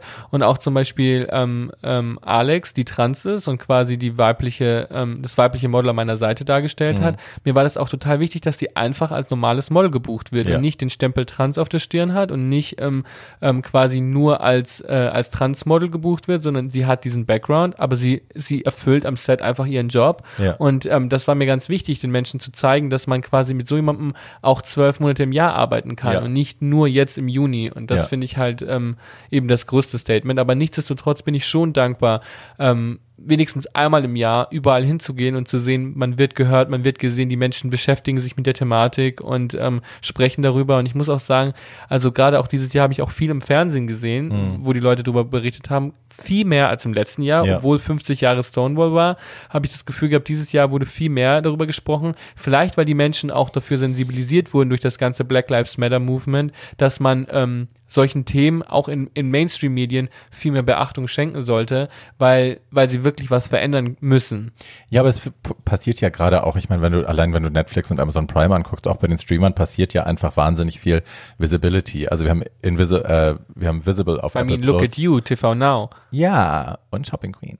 Aber wir haben Visible auf Apple Plus, wir haben äh, Disclosure auf Netflix, wir haben, also ne, es gibt überall geile Dokus, die man gucken kann, geile Serien, die man gucken kann, Eastsiders, ähm, die sich mit mit mit Queerness beschäftigen im weitesten Sinne. Ähm, also ich habe das Gefühl, es ist generell viel mehr available, aber ich glaube eben auch an die Intersektionalität zwischen äh, zwischen ethnischen Geschichten und Gender- oder Sexualitätsgeschichten. Also das einfach, dass wir uns gegenseitig beflügeln, die Bewegungen, das war, glaube ich, auch schon immer so und das äh, bleibt hoffentlich auch so. Absolut. Und deswegen hoffe ich, dass jeder, der gerade zuhört und in irgendeiner Form eine Stimme hat, genau diese Dinge mit seinen Freunden und seinem Umfeld teilt. Vielleicht auch mit Menschen, die nicht so eine Meinung haben. Weil ich habe zum Beispiel Disclosure True. neulich mit meiner Mutter geguckt. Das ist eine ganz tolle Doku auf Netflix über Von die Cox. genau über die Repräsentation von Transgender in Filmen in Hollywood. Ja. Und ich habe es mit meiner Mutter geguckt und meine Mutter fand das super toll und spannend und meinte dann auch, sie findet das nur so schade, weil jetzt ähm, guckt sie das mit mir und wir denken ja schon so. Ähm, und sie findet, das müsste eben ganz viele Menschen erreichen, die eben sowas noch nie gehört haben. Und deswegen ähm, empfiehlt sie das all ihren konser konservativen Freundinnen und sagt, ihr müsst euch das unbedingt angucken. Und das ist super wichtig, weil ähm, es bringt natürlich nichts, wenn man sich immer nur auf die Schulter klopft und sagt, so guck, die denken genauso Ja, wie ja, ich, sondern ja, muss es auch Menschen Das ist die zeigen. Gefahr der Filterbubble, ne? wenn Ja. man irgendwie auch die Sachen, die man postet, das ist dieser Filterbubble-Aktivismus, die Sachen, die man postet und absetzt, erreichen dann nur Leute, die sowieso so denken wie du, dann ist halt die Frage, wie viel man auch wirklich am Ende des Tages erreicht hat. Aber ähm, weil wir gerade beim Thema deiner Mutter sind, ich würde da gerne mal drüber sprechen. Ja. Die war ja äh, oder ist ja immer noch, ihr seid ja nach wie vor sehr close, wie ich über Instagram erfahren habe. Ähm, die war ja, glaube ich, von Anfang an total supportive bei dir, ne? Also es geht. Meine Mutter war immer ähm, eine ganz, ganz, ganz liebe Mama, aber die hatte schon auch so ein bisschen damit zu kämpfen, ähm, dass ich einfach super anders war und super schwer zu erziehen war. Also äh, wir sind Italiener, wir kommen aus einem konservativen katholischen Elternhaus. Und, Shocking in ähm, Italien. I know, I know. Und äh, meine Mutter Mutter ist davon natürlich sehr geprägt gewesen. Trotzdem war sie schon immer ähm, eine Mama, die versucht hat, im Team ihrer Kinder zu spielen. Also auch meine Schwester hat kurze Haare, ist ähm, vielleicht ein bisschen buschikosa, ist super mhm. tätowiert und ähm, deswegen hatte meine Mama schon irgendwie relativ früh, äh, musste sie so lernen, ähm, dass man, dass manche Dinge anders laufen, als sie es vielleicht für ihre Kinder vorgesehen hat. Mhm. Und ähm, bei meiner Schwester war das vielleicht noch ein bisschen harmloser. Meine Schwester hat immer reingepasst und die war total einfach zu erziehen bis zu einem bestimmten Alter. Und deswegen hatte meine Mama überhaupt keine Stolpersteine zu bewältigen. Und dann kam ich und plötzlich wurden äh, haben alle Eltern Alarm geschlagen und sie wurde von anderen Menschen darauf hingewiesen, dass ich komisch sei oder dass ich äh, für einen Jungen ziemlich untypische Dinge mögen würde. Und natürlich hat das auch in ihr Fragezeichen ausgelöst. Und ich mache ja auch gar nicht den Vorwurf, dass sie ähm, am Anfang vielleicht damit irgendwie Probleme hatte, weil es nachvollziehbar ist. Und ich glaube, ich wäre vielleicht als Elternteil auch irgendwie überfordert, wenn mein Kind plötzlich ganz, ganz andere Dinge mögen würde als alle Kinder, die ich bisher kannte. Und ähm, trotzdem hat meine Mutter einfach dazugelernt und hat zugehört und hat ähm, sich für meine Bedürfnisse Zeit genommen und ähm, versucht, mir die Mutterfigur zu sein, die ich eben als schwuler Mann gebraucht habe. Und dafür bin ich einfach unglaublich dankbar. Gar nicht, dass sie von Anfang an alles perfekt gemacht hat, sondern dass sie von Anfang an bereit war zuzuhören und ähm, und auf meine Bedürfnisse einzugehen. Und es war, glaube ich, ein Weg, den wir beide uns erschließen mussten. Mhm. Keiner ist davon außen gekommen und hat uns gesagt, wie wir das tun müssen. Aber ähm, ich habe meine Mutter immer vergöttert und ähm, meine Mutter hat mir immer die Liebe geschenkt, die ich ähm, gebraucht habe. Und ich glaube, das hat einfach mit viel Dankbarkeit zu tun, weil ich auch in meinem Freundeskreis gesehen habe, dass es nicht selbstverständlich ist, mhm. eine Mutter zu haben, die einen unterstützt, wenn man sagt, hey, darf ich deine Klamotten anziehen oder darf ich dein Kleid tragen, um in die mhm. Schule zu gehen? Und ich hatte diese Mutter und dafür bin ich jeden Tag dankbar. Ja, ist Wahnsinn.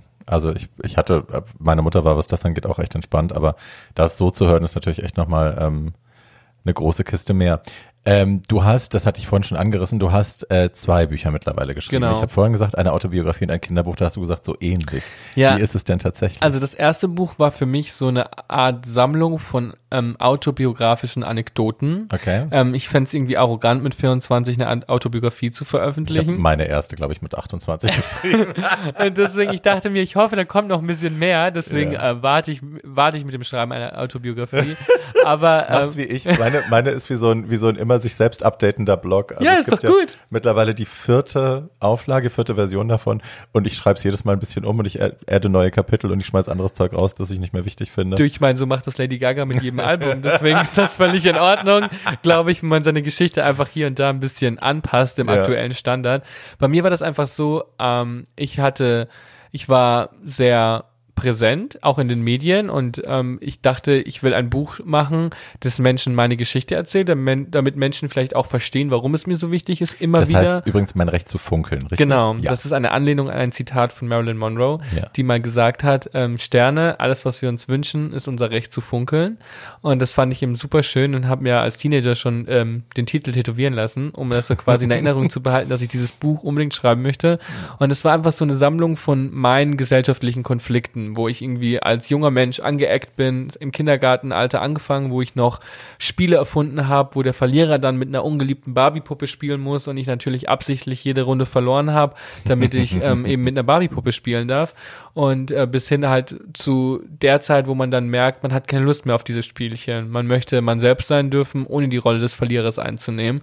Und deswegen war das erste Buch für mich vor allem wichtig, um den Leuten meine Geschichte zu erzählen. Und das war super toll. Das war auch ganz schnell ein Bestseller, aber hat mir vor allem auch gezeigt, wie viele Menschen darunter leiden, nicht in die gesellschaftliche Idealblase zu passen. Ja. Und ähm, das hat mich eben dann auch inspiriert, mein zweites Buch zu machen, weil dieses Feedback eben so groß war.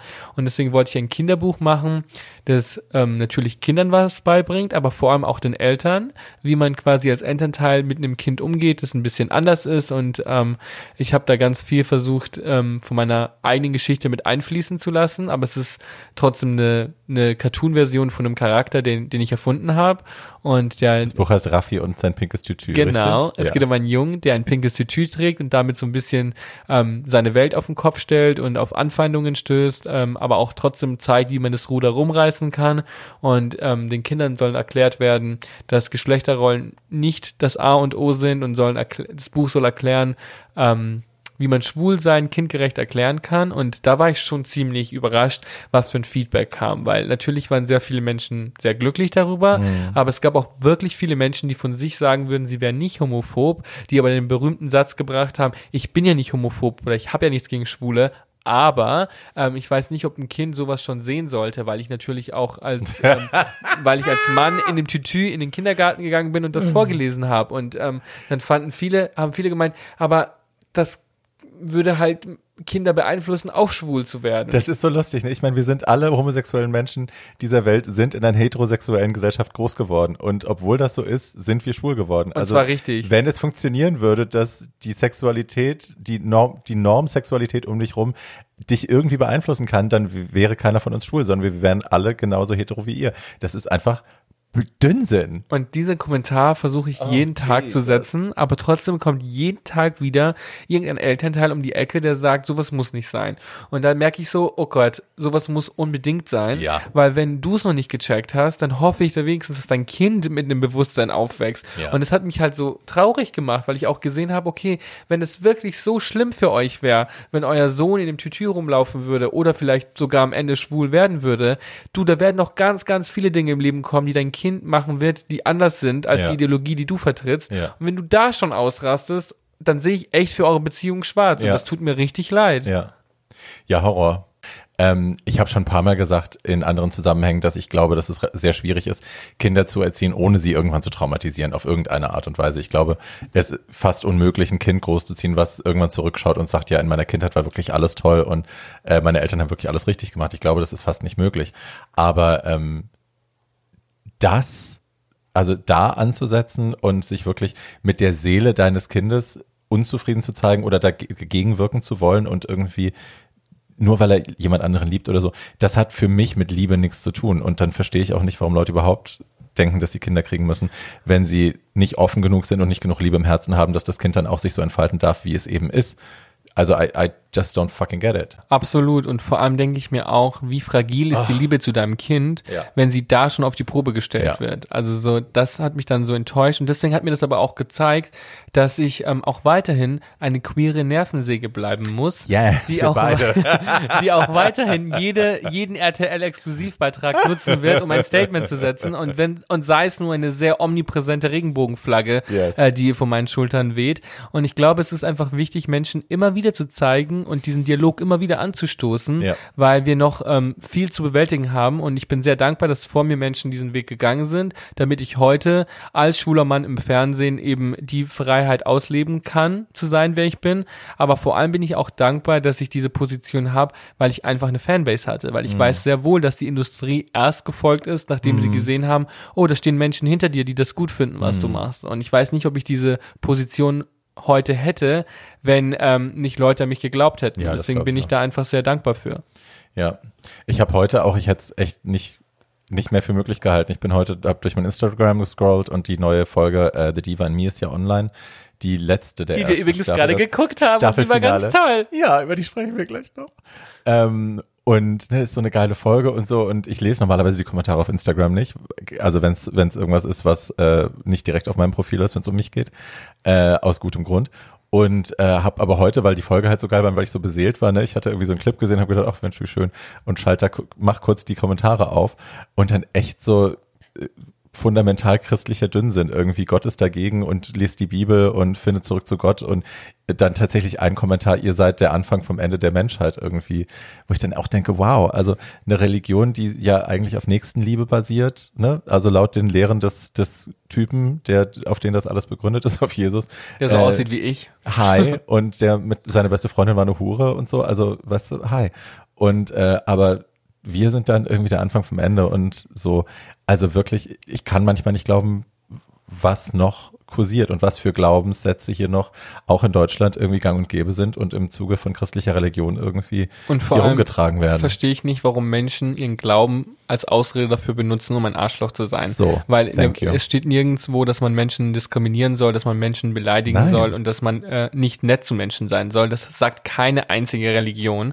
Und deswegen verstehe ich nicht, warum ähm, Menschen, die sehr religiös sind, das immer als Vorwand nehmen. Ich war auf einer christlichen Privatschule und ich war Mhm. Ministrant und ich habe trotzdem ein gutes Verständnis dafür als Kind vermittelt bekommen, dass das kein Verhalten ist, das in Ordnung ist. Und deswegen frage ich mich, uh, da klingelt ein Telefon. Nein, das ist mein, mein HIV-Pillenalarm. Das ich muss jetzt, muss jetzt die Tabletten nehmen, aber ich Sehr schalte gut. kurz mal aus. Äh, ja, das ist natürlich, Aber ich bin auch froh, dass die Menschen dumm genug sind, solche Kommentare zu schreiben, weil das zeigt ja auch Menschen, warum das, was wir tun, immer noch von Bedeutung ist. Weil man lebt ja auch in so einer Blase, in der man denkt, oh wow, wenn ich ein Bild poste, wenn du was von diese Diva in Me postest, wird das Feedback durchwegs positiv sein. Alle Menschen werden drunter schreiben, wie toll sie das finden. Und ich finde es eigentlich ganz gut, dass man mal sieht, wenn man aus dieser Komfortzone rausgeht, wie die Realität aussieht, was für Kommentare es immer noch gibt, weil es gibt ja auch Menschen, die nicht so eine Community haben, wie du und ich, und die müssen dann mit solchen Menschen koexistieren. Deswegen finde ich es eigentlich ganz gut, dass solche Menschen das immer wieder offen darstellen, sodass man wirklich sieht, okay, man muss einfach seinen Arsch hochkriegen und weiterhin über solche Themen sprechen, weil es ist noch nicht genug getan. ich will nochmal auf eine Stelle zurückkommen, die du gerade gesagt hast. Also, das, dass das so nicht in der Bibel steht, wissen wir alle, aber ähm, die, das Kapitel oder die, die Sektion, auf die sie sich diese Leute ja immer wieder beziehen, sind ja die Korintherbriefe, weil da eben steht, ein Mann soll nicht beim Manne liegen äh, wie bei einer Frau. Ähm, das Lustige ist in den Korinther, und das wird immer wieder zitiert, auch von allen schwulen, hassenden Christen weltweit, Fundamentalisten, äh, das Lustige ist, in den Korintherbriefen stehen so viele andere Sachen, die mit dem Tode bestraft werden. Also Fasern mit zu mischen in der Kleidung zum Beispiel. Also man darf kein Kaschmir geblendetes tragen, ansonsten wird man auch mit dem Tode bestraft. Und da wird Verständlicherweise. in den ja natürlich, Entschuldigung. Also In den wirklich. Korintherbriefen wird geregelt, äh, wie viel Sklaven du halten darfst, äh, ob du die Sklaven deines Nachbarn übernehmen darfst, äh, ob du deine Tochter erschießen darfst, äh, nicht erschießen, aber umbringen darfst, äh, wenn sie ihre Tage hat und so. Also da steht ganz viel bestialisches Zeug drin, wo jedem Menschen klar ist, dass das aus einer anderen Zeit kommt, die hier überhaupt in unserer jetzigen Zeit und in der Gesellschaft, in der wir leben, überhaupt keine Anwendung mehr finden kann. Und auch sonst interessiert sich keiner für all die anderen Sachen, die da drin stehen. Die werden nicht ständig wieder rausgekramt und die Leute stehen nicht äh, am, am, am, an der Seite von irgendeinem Gap Store, weil die da gemischte Fasern verkaufen und protestieren damit mit Schildern und äh, zünden den Laden an. Nein, es sind immer wieder nur die Homosexuellen. Also es geht dann doch offensichtlich um was anderes als um das, was in der Bibel steht. Und was auch ignoriert wird, ist, wer hat die Bibel geschrieben? Hi. Sind, wer, hat, wer hat Geschichte geschrieben? Ja. Wer hat das wer hat das Wissen aus der Vergangenheit in die heutige Zeit gebracht? Das waren immer alte, weiße, privilegierte Männer. Hm. Und deswegen sollte man sich ja vielleicht auch davon ein bisschen distanzieren. Das heißt nicht, dass man seinen Glauben aufgeben muss, aber vielleicht, dass man einfach bestimmte Werte neu überdenken sollte. Ja.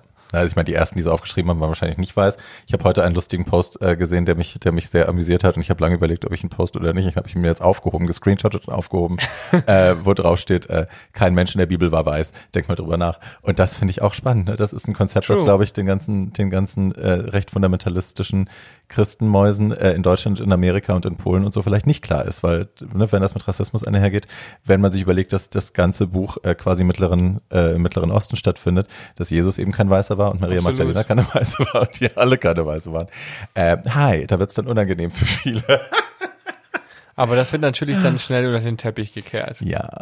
Schatzi, lass uns über The Diva in Me sprechen. Du Auf hast jeden jetzt Fall. deine erste Folge gesehen, ist das richtig? Äh, ich habe meine erste Folge gesehen. Ich habe trotzdem alles gesehen, was du dazu gepostet hast.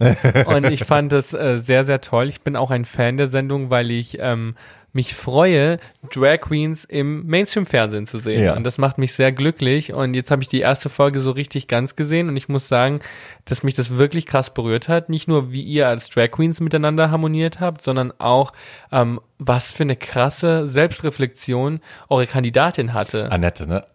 Also Annette war echt, also ich finde ein Rockstar. Die kam da rein. Also A fand ich sie, ich fand sie wunderschön von Anfang an. Die hat sich da hingesetzt und ich musste sofort irgendwie an Annie Lennox denken, an Tilda Swinton. Sie hatte so eine ganz androgyne, schöne, wunderschöne Energie ähm, und sah halt wirklich auch faktisch toll aus. Eben, und die war, wie du schon gesagt hast, die kam da an und die war schon total reflektiert und total bei sich. Und ich habe am Anfang, das hatte ich ja oft bei der Sendung, ne, dass die Mädels reinkommen und sich hinsetzen zu uns und ich denke, was willst du denn eigentlich hier? Du bist doch so geil, wie du bist. Ähm, und das war bei ihr auch so. Und dann auch in dem Gespräch später mit ihr, dass ich ganz oft dachte, wow, äh, ich habe das Gefühl, ich lerne gerade was von dir. So, ich sitze jetzt nicht hier und versuche dir irgendwie irgendwas aufzubrechen, sondern oder beizubringen, sondern ich habe das Gefühl, äh, ich kann dir einfach zuhören und das genießen. Das war echt toll. Ja, und vor allem auch, dass sie so offen damit kommuniziert, wo ihr Problem ist, dass sie Ja. irgendwie erschüttert in ihrem Selbstwertgefühl ist und dass sie sich danach sehnt, ein größeres Selbstbewusstsein zu haben. Und da dachte ich mir so, wow, es gibt so viele Menschen, die sich nie trauen würden, das auszusprechen, geschweige denn vor zwei, vor drei super selbstbewussten Drag Queens im Fernsehen. Und ähm, mir hat das Gespräch, das du mit ihr geführt hast, super gut gefallen, denn du auch meintest, dass ähm, egal ob Mann oder Frau, man ist es nicht schuldig, seinem Gender quasi ähm, ein bestimmtes Ideal zu erfüllen. Ja. und dass man, ähm, dass sie, dass sie eben oft so damit zu kämpfen hatte, dass sie äh, angefeindet wird, weil sie eine maskuline Energie hat. Und wie du eben in der Sendung auch gesagt hast, ich habe da gar keine maskuline Energie gesehen, ich habe eine androgyne Energie gesehen, aber keine maskuline Energie. Und ähm, als ihr dann mit ihr dieses Training gemacht habt und ähm, sie sich quasi graziler bewegen sollte oder irgendwie lip-sinken sollte, da dachte ich mir so, wow, das, was für den einen super easy und selbstverständlich mitgegeben wurde, ist für den anderen plötzlich voll die Herausforderung. Und da sieht man einfach mal, wie viele Menschen darunter leiden, ein gesellschaftliches Idealbild erfüllen zu müssen, Ja. egal ob Männer Männer oder Frauen eben das Frauenbild. Ja. Wir haben gerade Besuch bekommen. Ja, meine dicke Katze ist gerade auf den Tisch gesprungen. Es war wie so ein kleines Erdbeben. Na, Butzi? Als sie auf den Tisch gesprungen ist, habe ich so die Vibration gespürt. Ja, das kann er gut. er wird sich jetzt wahrscheinlich. Bambi hat ja neulich fast das Arschloch ins Glas gesteckt. Das war spannend, wo du echt dachtest, Katze, wie kannst du dich bewegen? Ja, jetzt legt er sich einfach erstmal drauf. Ähm, das nur als kleiner Diskurs zwischendrin. Hi. nee, ich fand Annette geil. Auch, also ne, sie kam rein, die hat diese tolle Frau, ihre Frau war ja dabei und hat sie dann da gefeiert und die sind schon seit 30 Jahren zusammen und seit 17 verheiratet oder so. Und ich habe einfach so viel gesehen, was mich total berühr berührt hat und auch beruhigt hat, wo ich dachte, guck mal, äh, es gibt es gibt schöne homosexuelle Liebe, die ewig hält und die glücklich macht und so. Ja, also die beiden haben mich total bewegt. Ich habe heute noch mit Annette geschrieben, die hat sich tatsächlich auch nochmal bedankt bei mir und hat mir nochmal ganz tolle Sachen auch gesagt. Und ich bin einfach echt total stolz, dass ich die dabei haben durfte und dass ich der begegnen durfte, weil ich die echt geil fand. Das verstehe ich und ich finde auch Deutschland hat es verdient, mehr solcher Menschen zu sehen und die Ja. Geschichten von solchen Menschen zu hören. Also mich hat das total berührt, als ich das heute gesehen habe und ich denke ganz viele andere Zuschauer auch. Ja. Na, ich bin mal gespannt, wie das jetzt weitergeht. Also man kann ja, wenn man den Vorspann aufmerksam, aufmerksam schaut von The Divine Me, sieht man ja, dass da mehr Leute drin sind, als wir jetzt schon gesehen haben. That's all I can say. Das heißt, es könnte vielleicht eine Fortsetzung geben. Ich bin mal gespannt. Also Staffel 1 ist jetzt quasi vorbei. Butzi, jetzt hör auf, an dem Kabel zu nagen. Und ich weiß selber nicht, was jetzt kommt. Also wir sind jetzt alle ein bisschen gespannt und äh, harren der Zukunft. Und ja, äh, ich hoffe, es, es geht spannend weiter da. Da bin ich mir ganz sicher. Ach, Schatz. Ja. Ich will nochmal zurück. Butzi, jetzt hör auf am Kabel zu nagen, das hört man. Du bist eine blöde Katze. Eine Sabokatze. Sabotierende Scheißkatze bist du. Hör jetzt auf. Ähm, so, ich rutsche das jetzt hier rüber. Nein. Oh, wir werden terrorisiert. Beide Katzen auf jetzt dem kommt Tisch. der andere. Ja, jetzt ist es natürlich super spannend. ich brauche ein neues Zimmer. Ich brauche ein Studio. ähm, Schatz, ich würde gerne nochmal zurückgehen.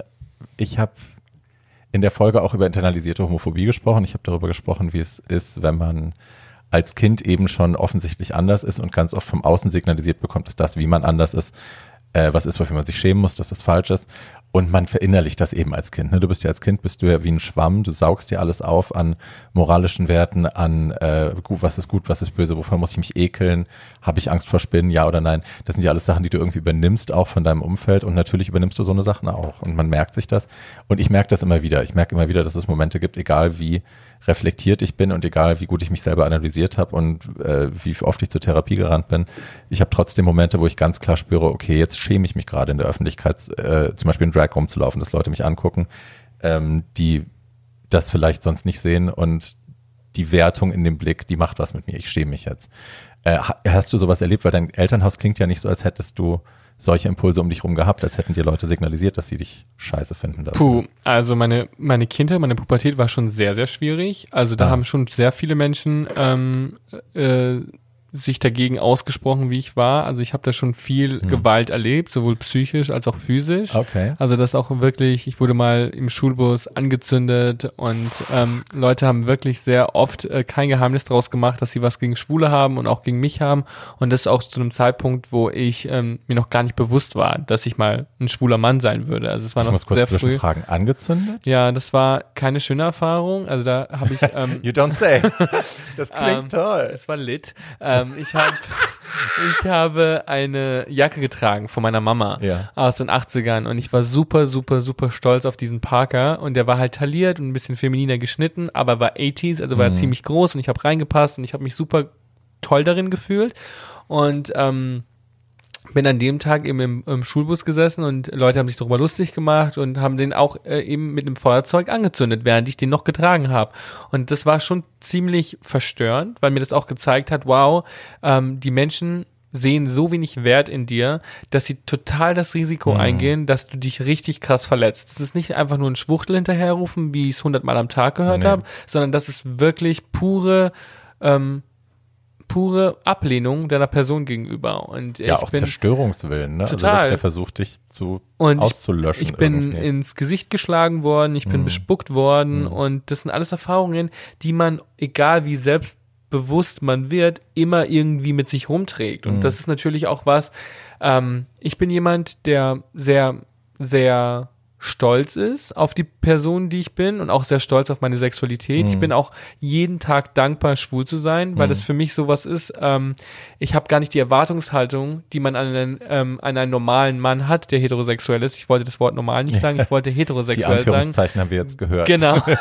ähm, äh, also ich habe äh, an den schwulen Mann gibt's diese Erwartungshaltung nicht, Mhm. die man an heterosexuelle Männer hat. Also muss ich gar nicht dieses Männerbild erfüllen, das die Gesellschaft an andere Männer hat. Und das ist ein großes Privileg, weil ich mich auch sehr früh mit dieser Thematik beschäftigen musste. Dadurch, dass ich jeden Tag so viel Gewalt und Ablehnung erlebt habe, musste ich einfach früh entscheiden, was mir wichtiger ist. Äh, mir selbst zu gefallen und mir ein Leben aufzubauen, in dem ich ich selbst sein kann oder der Gesellschaft zu gefallen. Und die Option hatte ich nie. Deswegen hat sich das sehr schnell in, in das erste Modell äh, entschieden und ich habe einfach immer ein Leben leben müssen, in dem ich ähm, mich für die Dinge eingesetzt habe, die mich beschäftigt haben.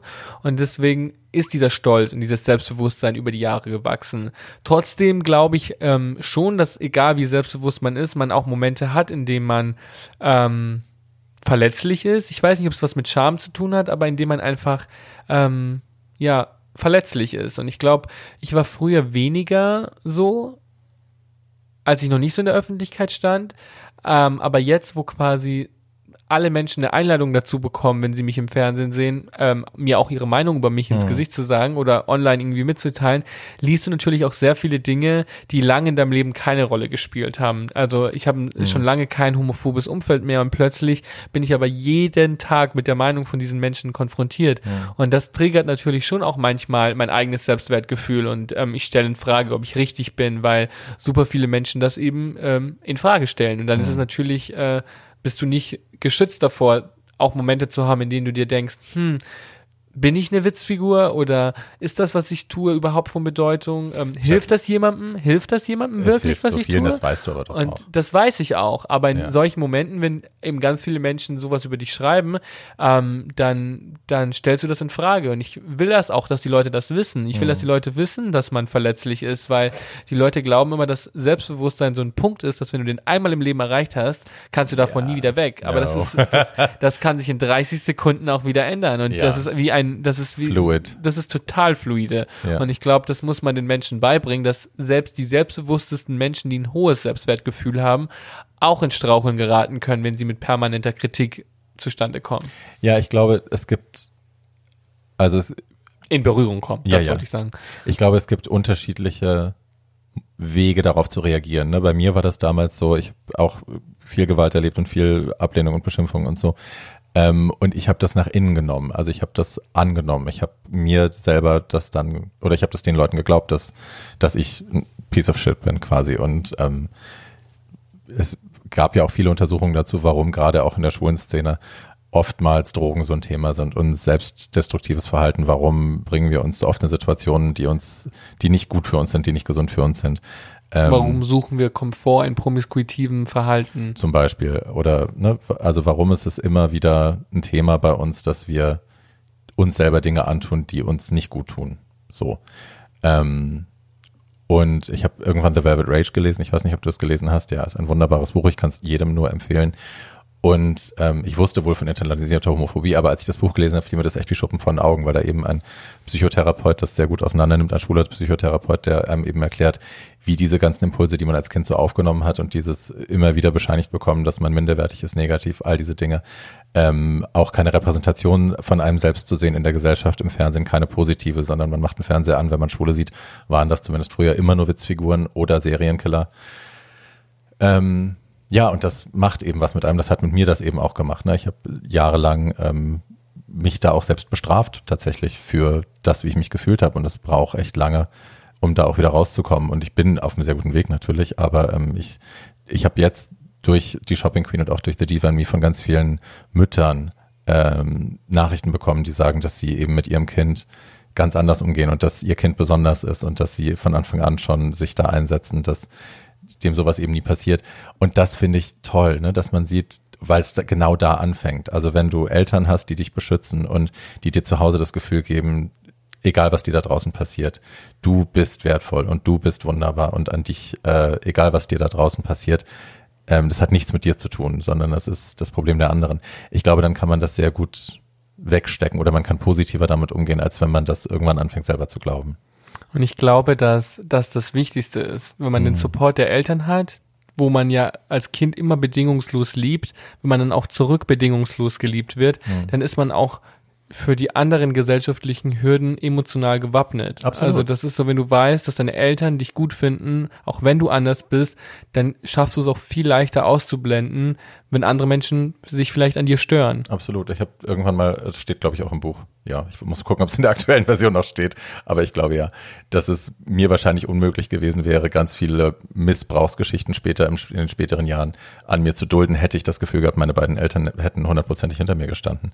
Weil, ne, wenn du diese Art von Rüstzeug mit dir rumträgst, diese Art von Schutz, von innerer Stärke, von Rückgrat, ähm, sagst du zu ganz vielem einfach nein. So, dann lässt du das nicht zu. Mhm. Und das, ja, das hatte ich nicht. Und äh, insofern, ja, ich glaube, es kann, also es ist mein Shoutout an die Mütter da draußen, die Kinder haben, die besonders sind, die auffallen dadurch, dass sie vielleicht ein pinkes Tütü tragen und zum Ballett gehen wollen oder dass sie mit den Barbies spielen wollen oder so. Dass die äh, passt auf eure Jungs auf und passt auf eure Mädels auf und sorgt dafür, dass weder der Vater noch die Verwandten, die Großeltern, wer auch immer, denen einredet, dass die so wie sie sind nicht richtig sind. Das so. ist ein wunderschönes, wunderschönes, ein wunderschöner Gedanke. du wolltest Schlusswort sagen. Ne? Eigentlich wollte ich Schlusswort sagen, aber dann dachte ich mir, dann dachte ich mir, das steht mir nicht zu als Gast. als Gast in Podcast zu werden, steht mir absolut nicht zu. Deswegen wollte ich schnell zurückrudern. Nein, das ist tatsächlich unser Schlusswort. I'm sorry. Nein, das war süß. Das war wirklich süß. Schatz, ich freue mich wirklich wahnsinnig, dass du hier warst. Ich finde es total schön, mit dir zu reden. Äh, ich genieße es auch jedes Mal, wenn ich dich irgendwo treffe. Ich freue mich immer, wenn ich dich irgendwo sehe auf den Bildschirmen dieser dieser Nation. Und ähm, ja, ich bin mir ganz sicher und ich hoffe, du weißt das auch, und ich glaube, du weißt das auch tatsächlich, dass du wirklich ähm, für eine neue Generation von Kindern hier auch wirklich die Welt veränderst. Die wachsen auf mit einem anderen Blickwinkel, mit einer anderen Bezugsperson, die können den Fernseher anmachen und die sehen jemanden wie dich. Und ich glaube, das ist mit Gold nicht aufzuwiegen, was du machst. Ich Dankeschön. danke dir sehr. Das ist ganz, ganz lieb. Und auch allen Menschen vielen Dank äh, fürs Zuhören. Ja. Und eine Sache noch, bevor ich es vergesse. Ihr könnt diesem Podcast folgen und äh, zwar bei dem Kanal, wo ihr ihn gefunden habt, aber auch bei Podigy, Podimo, YouTube, Spotify und Apple Podcasts. Und auch meinem anderen Podcast, Too Old to Die Young, den ich mit Tatjana Berlin und Paul Schulz zusammen mache, könnt ihr auf denselben Kanälen folgen. Da besprechen wir eher queere Kultur, ähm, aber äh, naja, wir trinken dabei ein bisschen und wir haben sehr viel Spaß dabei. Es ist also kurzweilig. Äh, da kann man uns folgen. Mir kann man auf Instagram folgen, Barbie Breakout, bei YouTube The Barbie Breakout. Dem tollen Ricardo kann man auf Instagram auch folgen, Riccardo Simonetti als ein Wort. Ja, und ihr könnt äh, auf meiner Website natürlich Merch kaufen, äh, www.barbiebreakout.com. Und die Bücher vom Ricardo habe ich in die Show Notes gepackt, äh, wo ihr die bestellen könnt. Dann könnt ihr da gleich draufklicken. Und ähm, die Shownotes sind ja manchmal so ein bisschen komplizierter, deswegen erkläre ich es kurz nochmal. Bei YouTube packe ich die entweder in die Description Box oder in die Kommentare. Bei Apple Podcast könnt ihr sie direkt daneben anklicken. Bei Spotify gibt's die leider nicht, dann müsst ihr die woanders suchen. Nur, dass ihr Bescheid wisst. So. Tschüssi. so,